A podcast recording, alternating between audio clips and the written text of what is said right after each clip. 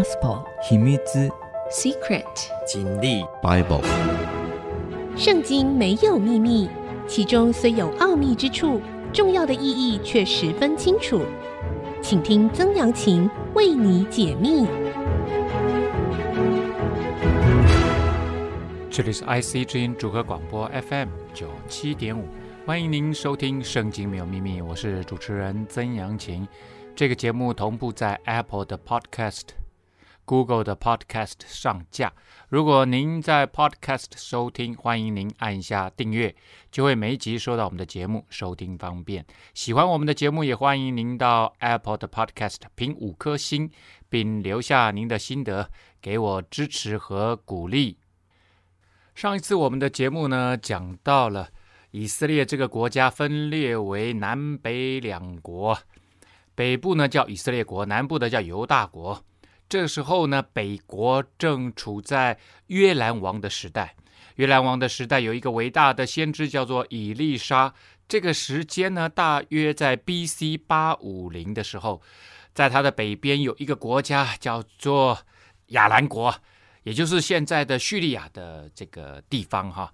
那他们呢来围攻啊这个撒玛利亚啊。撒玛利亚是以色列国的京城啊，撒玛利亚被围困，结果产生了饥荒啊。这是以前呢传统战争上面非常啊、呃、这个残酷的一种做法，就是围城围到你没有这个食物为止啊。甚至一个驴头值银八十舍克勒，两升鸽子粪值银五舍克勒。我们就讲驴头好了，有谁会去吃驴头？而且呢，驴子在以色列它是。就食物上面，它是不洁净的，没有人在吃它的，那没有人要吃的东西，当它变成食物，那就是因为没有正常食物，所以才吃驴头。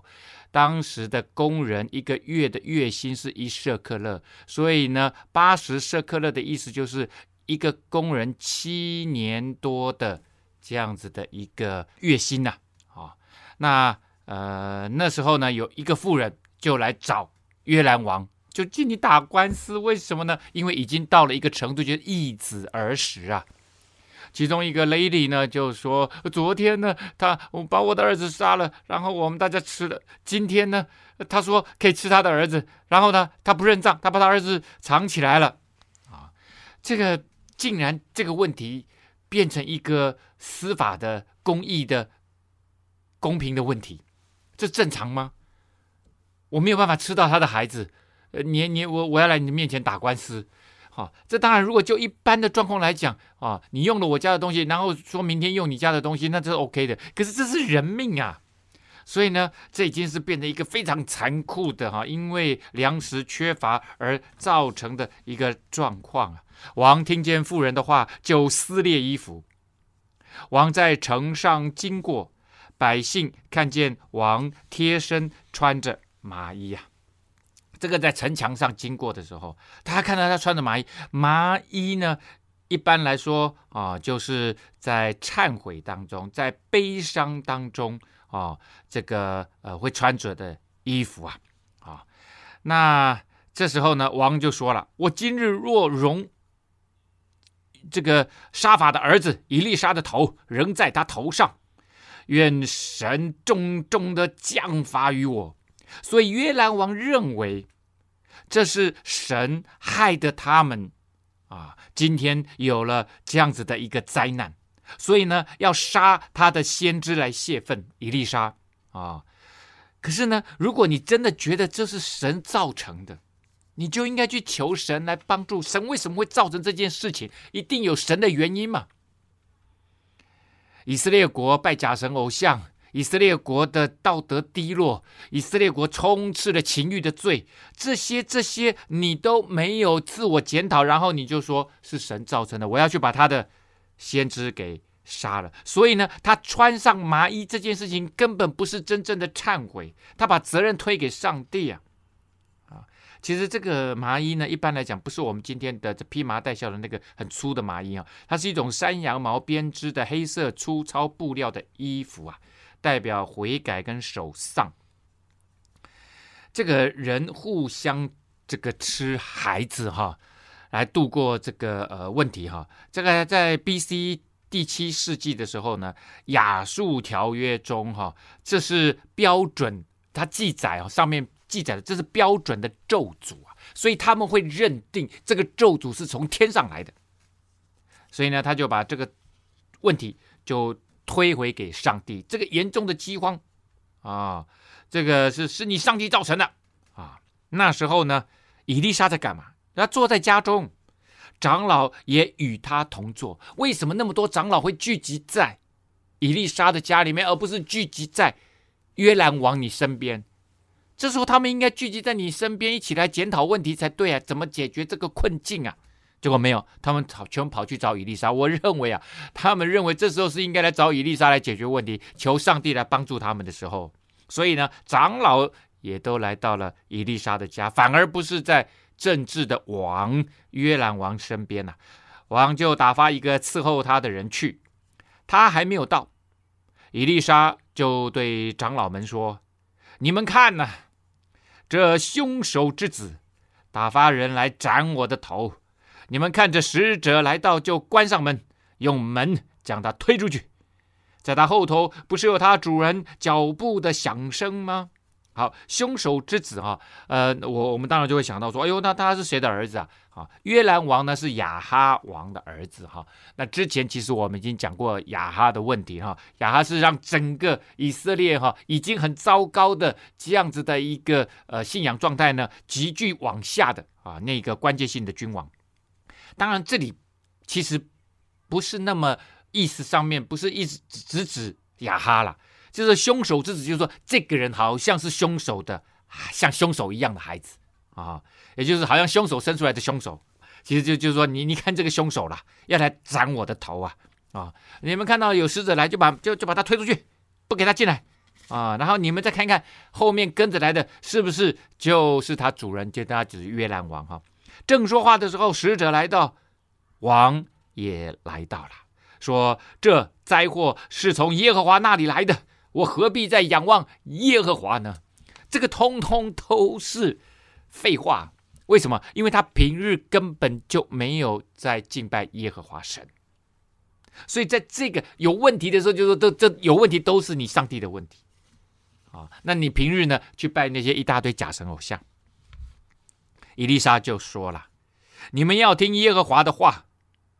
耶和华如此说：明日约到这个时候。”在撒玛利亚城门口，一细亚细面要卖银一舍克勒，二细亚大麦也要卖银一舍克勒。啊，那一细亚呢，大概是七点三公升。啊，那大麦的一般来说的这个价钱呢，就是啊小麦或细麦啊细面的二分之一。啊，所以两细亚大麦就卖一，也是卖银一舍克勒。啊，一舍克勒呢，大概是十一克啊，十一克的这样子的银子啊。那一细亚细面大概可以吃一周，是吧？是一一一一个星期的啊，这样子的一个粮食的分量哈。好，那当时我们再来看看啊，巴比伦文献上面是这样写的啊，一舍克勒银子就是现在这个价钱，一舍克勒银子呢，大概可以买九十五升的大麦。刚刚。以利沙说：“两细亚大麦也要卖银一舍克勒，也就是说，一舍克勒在明天，明天这个时候可以买十四点六升。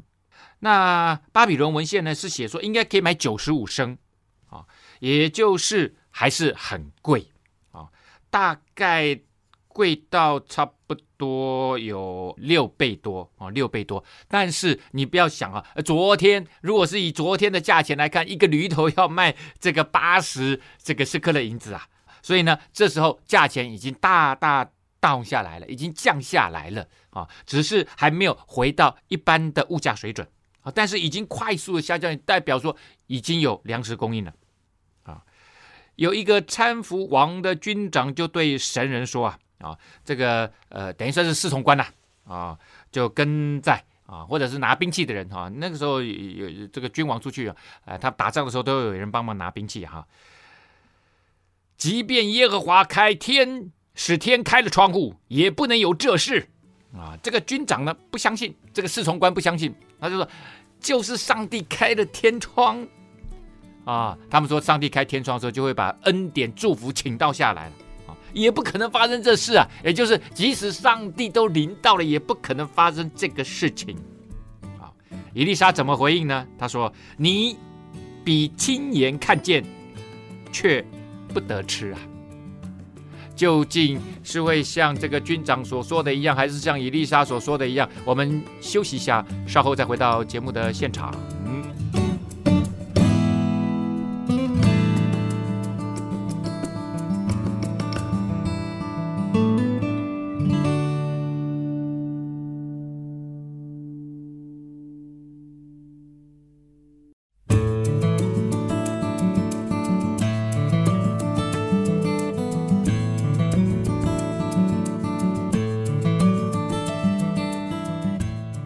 您回到《圣经没有秘密》，我是主持人曾阳晴哈。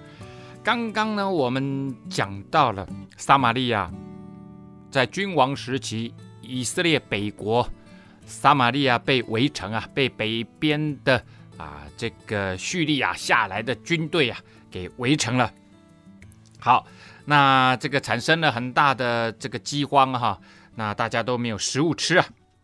这个君王呢，约兰王就跑来找伊丽莎啊、那伊丽莎就说：“明天这个时候，一西亚西面卖一银一舍克勒，两西亚大麦也要卖银一舍克勒。”哇，这个军长哦，军长本来是指什么呢？就是指战车上啊，战车上呢有一个是驾车的，另外一个是弓箭手啊。那第三个队友就是这个词啊，军长啊，就是陪伴在身边，职责就是保护驾车。者跟弓箭手啊，所以他他的是保护，他的责任就是保护，所以他这里他其实写的就是保护谁？保护君王的啊，保护君王，也就是侍从官呐啊，就是这个意思。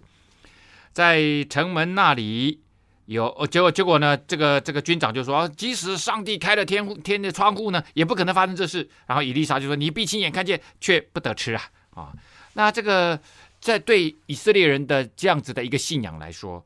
神透过先知所说的话，就是他的心意，所以你不相信先知所说的话，那么你就是不相信上帝的作为，不相信上帝的作为呢，那必然会带来什么？必然会带来可怕的后果啊！你就是故意违逆上帝的意思跟作为，这个呢，在以色列人的信仰有一个词啊，专门讲的叫做刚硬，刚硬就硬着心呐，就不愿意相信上帝会有奇妙的作为。啊，这个这个刚硬呢，就是啊，跟这个信心是对立的，哦，是对立的。好，这时候呢，在城门那里有四个长大麻风的人，他们彼此说：“我们为何坐在这里等死呢？”好，大麻风在那个时候就是有严重的慢性嗯皮肤病的啊，当然也有也有是今天的麻风病啊这样子的病的可能。那这种人，因为他可能被传，可能传染别人。所以呢，一般来说，他们是被隔离的。他们被隔离的方式就是不能住在城里面，必须住在城外。很多时候，他们是住在山洞里面，因为因为居无没有没有定所嘛。那住在山洞里面最好就是啊，这个呃呃，至少有一个遮风挡雨的地方。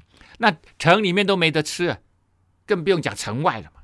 哦，所以呢，他们这一群被社会歧视跟冷落的啊，隔离的啊。这样子的一群人呢，他们就说：“我们已经都没有东西吃这么久了，我们何必在这里等死呢？我们这个呃，他们然后接着说：我们如果说我们进城去吧，啊，城里有饥荒，我们一定死在那里。呃，因为他们也进不去，他们进去一定马上就被赶出来了。如果在这里坐着不动，也必是死啊！啊，这这反正你动不动啊，呃，留在此地进城去都是死路一条。来吧。”我们去投降亚兰人的军队，所以呢，这个变则通啊啊！他们就想说，那那这条路不通，那条路不通，那还有第三条路，就是去投投靠敌人啊，投靠亚兰人的军队，就是叙利亚的军队。他们若留我们活命，就活着吧；若杀我们，就死了吧。反正留在这里是死路一条，那不如怎么样？不如我们去投靠敌人，也许还有一条这个活命的机会呀！啊，给给愿意赏我们一口饭吃啊！好。黄昏的时候呢，他们就起来往亚兰人的营地去。到了营地呢，哎，不见一人在那里。他们才只是接近亚兰人的军营的边边而已，就看，哎，怎么一个人都没有？怎么可能？他们几十万大军下来呢？这个当然哈，呃，到了亚兰人的营地那里，应该是距离撒玛利亚城已经有一段距离啊，所以呢，以色列人也没有发现说亚兰人的营区那边已经有了异状，所以没有人发现，反倒是这四个人先发现了啊。好了，为什么呢？这里就解释了，因为。主使亚兰人的军队听见车马的声音，是大军的声音，他们就彼此说：“这必是以色列王会买赫人的诸王和埃及人的诸王来攻击我们呐。”好，那这个亚兰人呢？上帝让他们听到什么？听到有那个哗大军进攻的声音呐，啊。那那时候也没有什么侦察机啊，也没有什么雷达啊，哦，所以呢也搞不清楚到底状况是怎样啊。那赫人哈，他们一般会买其实就是雇佣啊，就是拿钱去买军队佣兵来帮他们打仗了啊。为赫人这个地方位于土耳其跟叙利亚北部的新兴民族势力啊，这在那个时代他们的全盛时期。啊，大概在 B.C. 两千年到一千八百年的时候，啊，跟 B.C. 一千四百年到一千两百年的时候，所以他曾经胜过这个强盛过两百年，然后又衰弱了大概四百年，然后又强盛了两百年，啊，那他们是在现在亚兰人来攻击他们的亚兰人的北边啊的北边，这个是赫人，所以这个 make sense 就是。我呢，你你现在从北边下来攻击我，我去买通你更北边的敌人来攻击你啊，来包围你啊，所以呢，这个亚兰人就会害怕了，因为呢，北边有敌人下来啊，如果以色列人再冲出来，那不是这个南北夹击吗？啊，其实以色列这些已经没力气打仗了，已经没力气打仗了，他更别连钱都连吃的都没有，也没什么钱的啊，只是他们那时候听到声音，他们就认为心里面就产生了这种想法，是北边的大军下来了。啊，那埃及人哈、这个呃，希腊希伯来原文是这样子啊，Mizraim 啊，Mizraim 就是埃及的意思哈、那有学者认为哈、这个字应该不是这个埃及 Mizraim，应该是 Mizraim 哈，就是没有最后的那个 m 闭口音哈，就应该是 Mizraim。那 Mizraim 呢，它应该是在亚兰北部的穆斯里。啊，穆斯里部落啊，穆斯里国啊，那也许穆斯里指的是君王的名字啊，君王的名字。Anyway，反正就是他们认为北边的大军下来了啊，要来攻击他们啊，所以呢，这个黄昏的时候啊，他们就起来逃跑，撇下帐篷、马、驴，营盘照旧，只顾逃命啊。就是所有的帐篷啊，他们营地上面的这个器具啊，能不带就不带啊。立刻就上了马啊，然后呢就逃啊啊！好了，这好东西都全部都留下了，因为打仗是这样子哈，你一定是带着充分的啊补给物资啊，源源不绝的补给物资才能够。他们一定是亚兰人会围城，他们一定是粮食足够，而且是源源不绝的粮食不断的运过来，不断的运过来，然后呢撑，看看谁能撑得久。当然，撒玛利亚已经撑不下去了。啊，已经撑不下去了。那些长大麻风的到了营边呢，到了营地边上，进了帐篷，吃了喝了，且从其中拿出金银和衣服来，去收藏了。回来又进了一座帐篷，从其中又拿出财物来，去收藏了。哇！一看到这么多好东西，先第一个就先冲进一个帐篷，哇，里面好吃的，先吃吃吃。哎，有金银呐，赶快呢，这个这个拿了啊、然后就藏起来，一定是拿去藏在他们的山洞里啊。结果呢，想说还有好多好东西啊！哎，这个几十万人的大部队，那有多少帐篷啊？所以呢，可能就拿两拿拿几个就已经满了。这个时候呢，你会发现呢、哦，他们呃突然发现有这么多好东西。平常他们是被这个隔离的，被歧视的啊，被瞧不起的啊，被这个社会冷落的啊。这时候突然看见有这么多的财物，这么多的金银。你你就会发现，那好像人的那个欲望永远填不满，人的内心里面有个黑洞，永远都填不满，所以呢，拿再拿再拿，其实他们可能也用不了那么多，但是呢，即使他们拿了这么多金银财宝，藏在他们的山洞里面，他们仍然是被排斥的，他们的病也还没有得着医治啊，啊、哦。那时候他们就彼此说：“哎呦，我们所做的不好哎。”今日是有好信息的日子，我们竟不作声啊！这个好信息，当然后来就到了新约的时候，就是耶稣基督来到我们当中的福音呐啊，啊！福音就是好消息，其实就是这个好消息。那原来好消息就是国家的重大的消息啊，国家重大的消息啊。那这个当然要去分享好消息嘛，所以他们就认为说，哎呀，这有这么多重大的好消息，我们竟然不作声。如果等到天亮，罪必临到我们，他们一定会发现，哦，一定会发现呢，然后呢，就会来找我麻烦。你们明明就已经发现了，为什么不跟我们讲？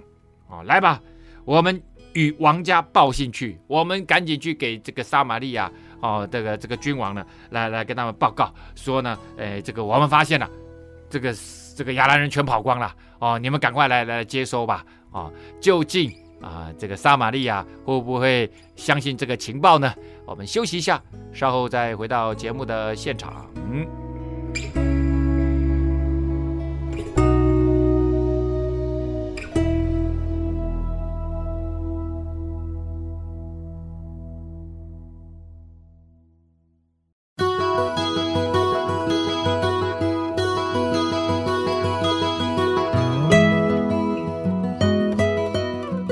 欢迎您回到《圣经没有秘密》，我是主持人曾阳晴哈。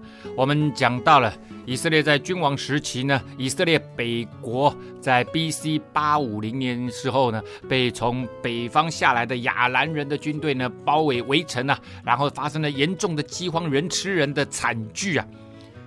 结果呢，这时候有四个啊，这个大麻风病人啊，那那因为他们。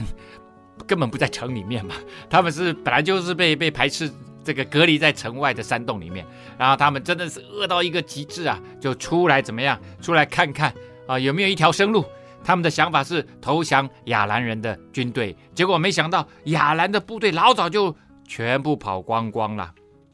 然后呢，他们抢夺了一些这个金银财宝之后，才发现说：“哎呦，我们都吃饱了，呃，这个这个财物啊啊，食物也也也也都堆积了，差不多了。”啊，囤积的差不多了啊，他们就去叫守城门的，告诉他们说，因为他他们内心就担心了，有这么好的消息，我们怎么可以不告不告诉君王呢？所以呢，就跑去跟他们讲，就告诉守卫的，就告他们说，我们到了亚兰人的营地，不见一人在那里啊，那那显然人家根本不让他们进去嘛啊，但是呢，他们那个守城门的可能在上面看呢啊，在这个城墙上面往下看，啊，他们就大喊呐。亚拉人的营不见那边一个人都没有哎，也没有人的声音，只有拴着的马和驴，帐篷都照旧啊！你你们要不要去看一看呐？哦，就这样子。好了，守城门的就叫了众守门的来，哇，那左右边的这个这个守卫全部都找来了啊！报告班长，报告班长，哦，这个那个。外面有几个我们我们自己的人大麻风的，他们说他们去了亚兰人的军营，发现一个人都没有哎，他们就进去报与王家啊，这个报信呐、啊，就去跟这个君王约兰王呢就报告这个情报跟消息。好，王夜间起来对臣仆说，这时候因为原本他们去的时候就已经是黄昏了嘛，天很快就暗了嘛，然后这时候呢，王就起来说，嗯，就对大家就对旁边的臣仆说。我告诉你们，亚兰人向我们如何行？他们知道我们饥饿，所以离营埋伏在田野，说以色列人出城的时候，我们就活捉他们，得以进城啊！哎，make sense 啊，就是这个约兰王他就他就在想啊，人家老早知道我们没饭吃啊，我们没有食物了啊，所以呢，他们也不想再等。然后呢，他们就故意好像放空，啊、然后让这些麻风病患呢，呃，来这边探一探究竟呢，然后来报这个好消息啊、然后把故意把我让我们开城门引我们出去的时候，他们军队再直接就攻进来，啊、埋伏在田野、啊，很合理的怀疑、啊，啊、这个理性上是不可能亚兰国的军队一夕之间全部都没有了！那这个理性上的不可能，也表示他们根本不相信昨天晚上伊丽莎的预言啊！昨天白天呢，伊丽莎的预言啊，因为以色列人他们算法是这样，过了黄昏就是第二天了啊。那昨天下午就是其实可能对我们今天来讲是今天的下午啊，但是对他们来讲，那已经算是昨天的下午了啊。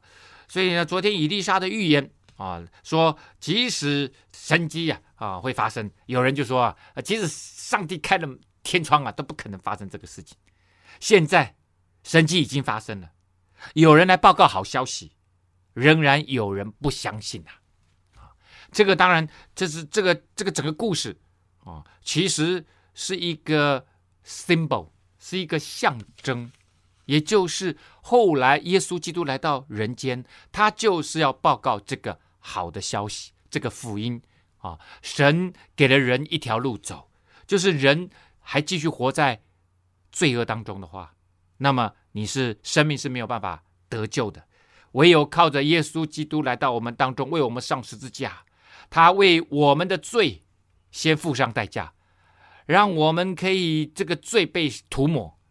可以跟上帝和好，恢复那个神儿女的尊荣的身份，这个是福音呐，啊！可是呢，即使是这样，很多人理性就说，怎么可能有一个神的儿子为我们死？他们就有很多理性的考量，就认为这是不可能的事情，他们根本不相信，即使神迹一直在发生当中。啊，这时候呢，有一个臣仆就对君王说：“啊，我们不如用城里剩下。”的马中间的五匹马啊，城马和城里剩下的以色列人都是一样，快要灭绝了啊，马也没有几匹呀啊，但是呢，我们找五匹马出来，打发人去窥探、侦查啊。那那你你不相信？那很简单嘛，你理性上这个怀疑，这是不可能的事情。那呃，求证最容易的就是自己去看一看嘛。于是呢，取了两辆车和马，王差人去追寻亚兰军，说：“你们去窥探窥探，侦查侦查吧。”好，那五匹马呢？理论上一匹呃一辆车呢是两匹马啊，那一一匹马是备用的啊，所以两辆车啊和马去是正常的哈。他们就追寻到约旦河。看见满道满路上都是亚兰人，急忙跑时丢弃的衣服器具，使者就赶紧回来报告王啊！啊，好，这里呢，他们说他们的马车啊，一直一直跑跑跑到哪里？跑到约旦河。那显然亚兰人是从北方直接下来的，他们其实没有绕过约旦河。约旦河这时候在东边。啊，那亚兰人他们就在以色列人的北边，所以他们直接攻下来就行了。他们不会先往东走，然后呃，特别还遇上呃这个约旦河，然后渡过约旦河才来打这个撒玛利亚，打以色列国。哈，那从撒玛利亚到约旦河到东边的这条约旦河，大概有五十公里以上。啊，五十公里以上。所以呢，你你你会想。哎，怎么会？他们他们一路追寻那个呃亚兰人的营盘，然后发现那些东西一直掉，一直掉，一直掉，是往约旦河的方向去。哦，知道了，因为亚兰人他们深深相信，他们听到的声音是从北方下来的赫人的部队，所以他们不会，如果要逃的话，他们不会往北逃。他们就是想说，我们就绕路回家吧。所以呢，他们就先往东逃，渡过约旦河，然后再北上。哦，所以呢，这真的，他们真的脑真的是仓皇出逃啊！啊、这个赫尔人跟埃及人哈、哦，呃，他们内心就就真的是怀疑，所以就不敢直接北上，怕跟他们这个面对面北上逃回国哈，因为他们怕被夹杀嘛，怕被夹杀。哇！结果呢？大家听到这真的是哇，多么好的消息啊！这么多宝贝，这么多资源，全部都留下来了。我们有饭吃了，而且呢，还可以呃掳掠敌军所留下来的金银财宝。众人就出去掳掠亚兰人的银盘呐、于是，一细亚细面卖银一舍客勒，二细亚大麦也卖银一舍客勒，正如耶和华所说的。上帝说了，他就一定会怎么样成就。而且呢，他成就的不是我们看到的一细亚细面卖一舍科的，两细亚大麦卖舍科一舍科的这个简单的现象，会造成这个简单的现象是神帮你击退了你的敌人，神用他奇妙的神机帮助以色列人击退了亚兰人，才会发生这个事情呐、啊。这也就是为什么那个侍从官他不相信这件事情，因为他们想说敌人太强大了。我们根本没有办法在一天之间把亚兰人赶走，我们怎么可能吃到食物？但是他不知道，在神没有难成的事情，上帝说了，他就一定做到。如果你愿意相信、顺服上帝，就会有奇妙的事情就要发生了。那一西亚细面卖银一舍克勒，两西亚大麦卖银一舍克勒，啊、这个整个价钱大大的降降低下来，经济就会开始慢慢的复苏啊。正如耶和华所说的，王派搀扶他的那个侍从官，那个军长，在城门口弹压镇压了啊，镇压啊，众人在那里将他踩踏践踏，他就死了啊。那这个时候，因为大家都要抢物资嘛，那你你在城门口，因为大家都要挤出去嘛，啊，挤出去，你在那个地方想要镇压，想想要管理啊。那叫大家排队，谁理你呀？大家已经饿到昏了，都吃了自己的孩子了，冲出去呀，他就被人家活活踩死啊！正如神人在王下来见他的时候所说的啊，就昨天这个你跟约兰王来见我的时候，你说你不相信是不是？不相信，你看得到，你吃不到啊！这个就是不相信的人的下场，就是这样啊。我们先休息一下，稍后再回到节目的现场。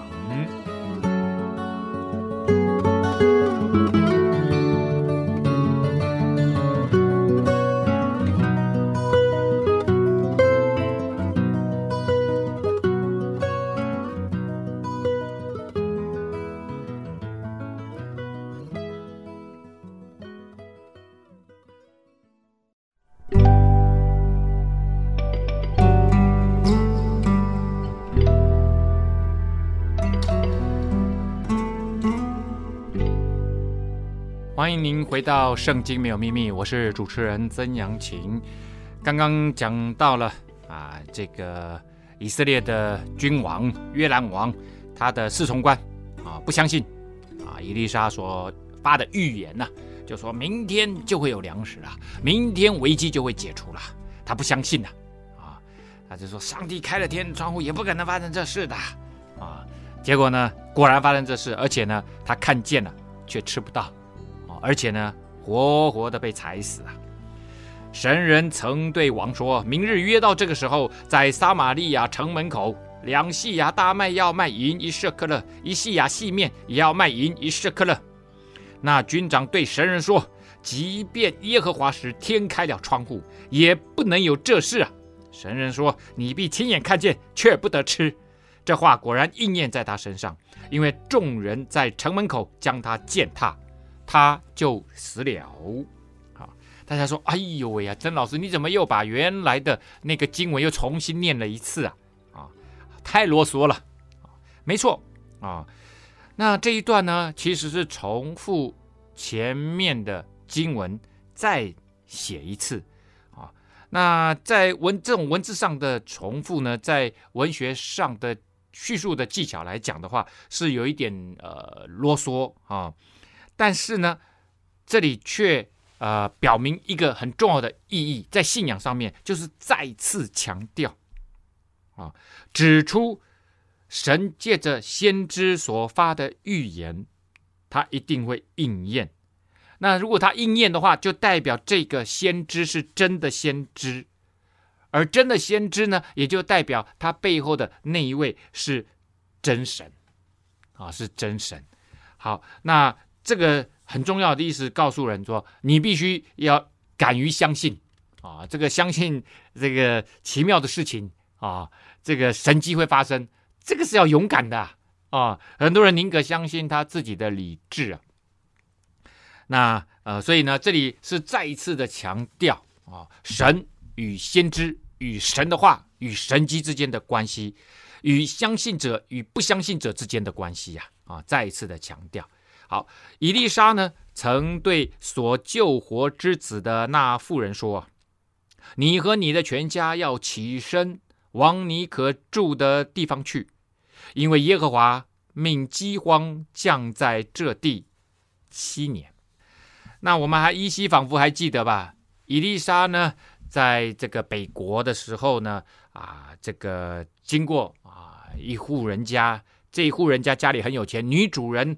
啊，家里面非常有钱，然后呢，呃，看到伊丽莎风尘仆仆哈，四处奔走，所以呢，就跟他讲，每一次你经过这里，可以来这里休息。他给他预备了很棒的食物，很棒的居所，在他们家的楼上给他盖了一个阁楼啊，预备了啊，所有该预备的，给他预备了一个先知宿舍。他说，每次你经过的时候，不要忘了来这里。所以呢，伊丽莎非常感恩他，也为他呢祷告啊，祈求得了一个儿子。本来他们没有儿子哈。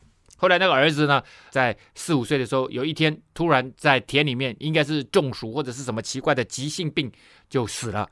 然后呢，这个女主人不慌不忙，把孩子放在先知的宿舍里面，然后就派人去找先知，他自己也赶着去找先知，然后硬是把先知求来了。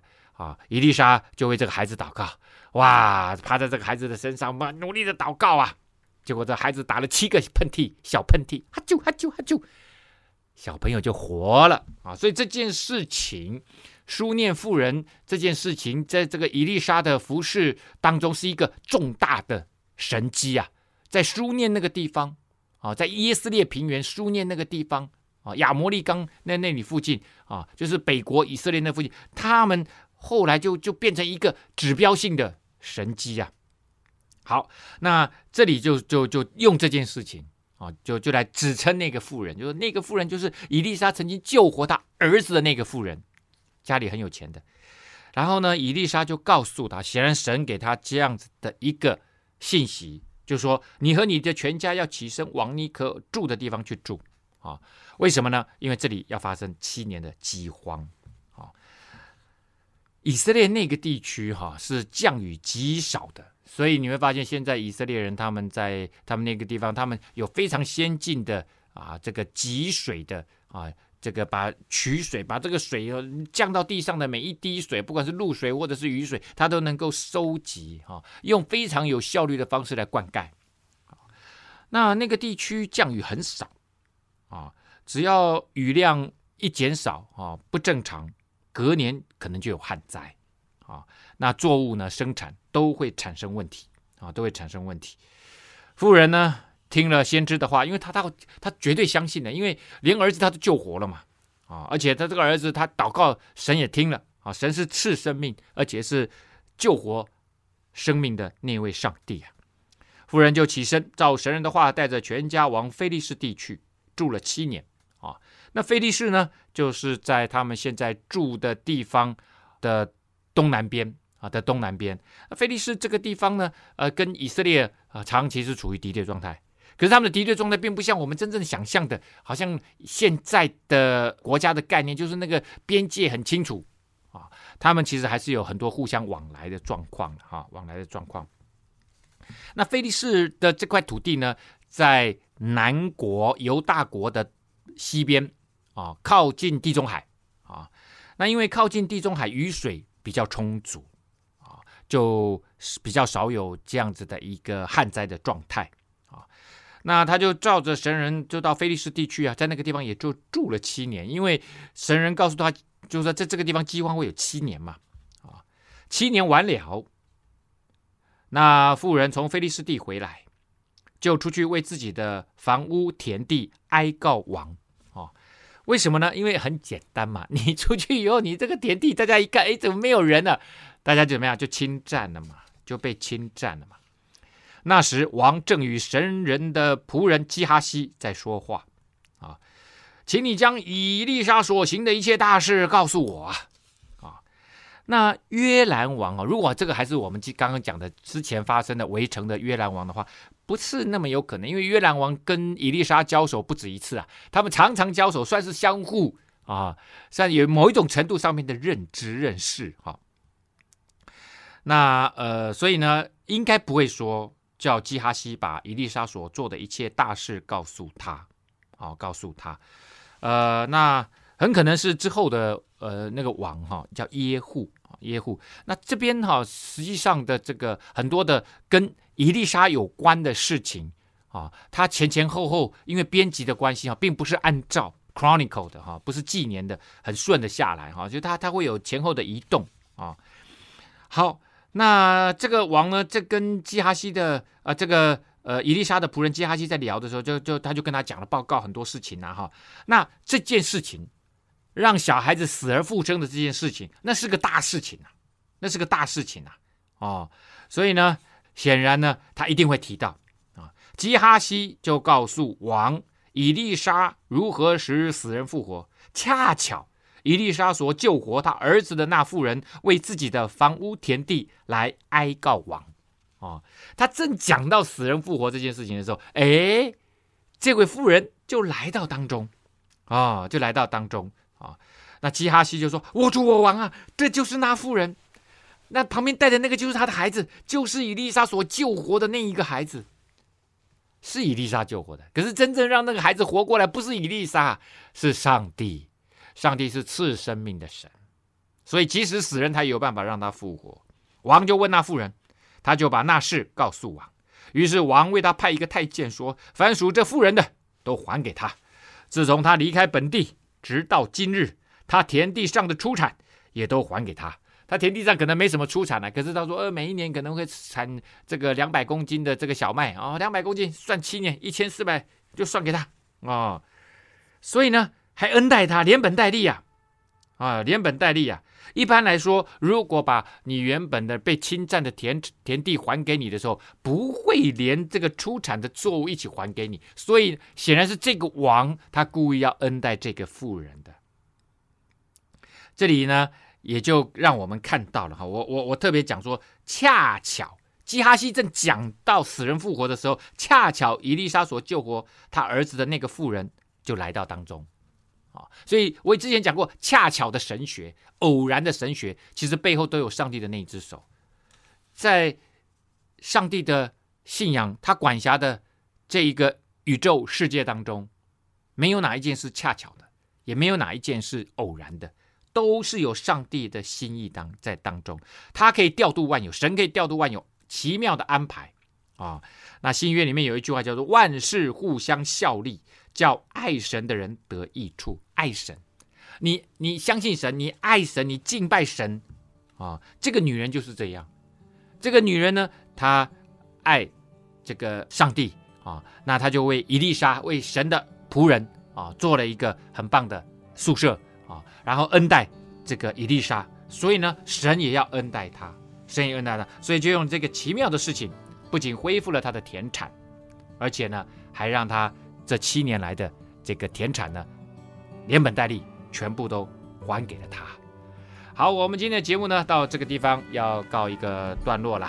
节目尾声跟大家分享，IC 之音的官网 AOD 可以随选即播听我们的节目，也同步在 Apple 的 Podcast、Google 的 Podcast 上线。欢迎您上 Podcast 搜寻《圣经没有秘密》，记得按下订阅，让您不错过每一集的节目。圣经没有秘密，在这里要跟大家说拜拜。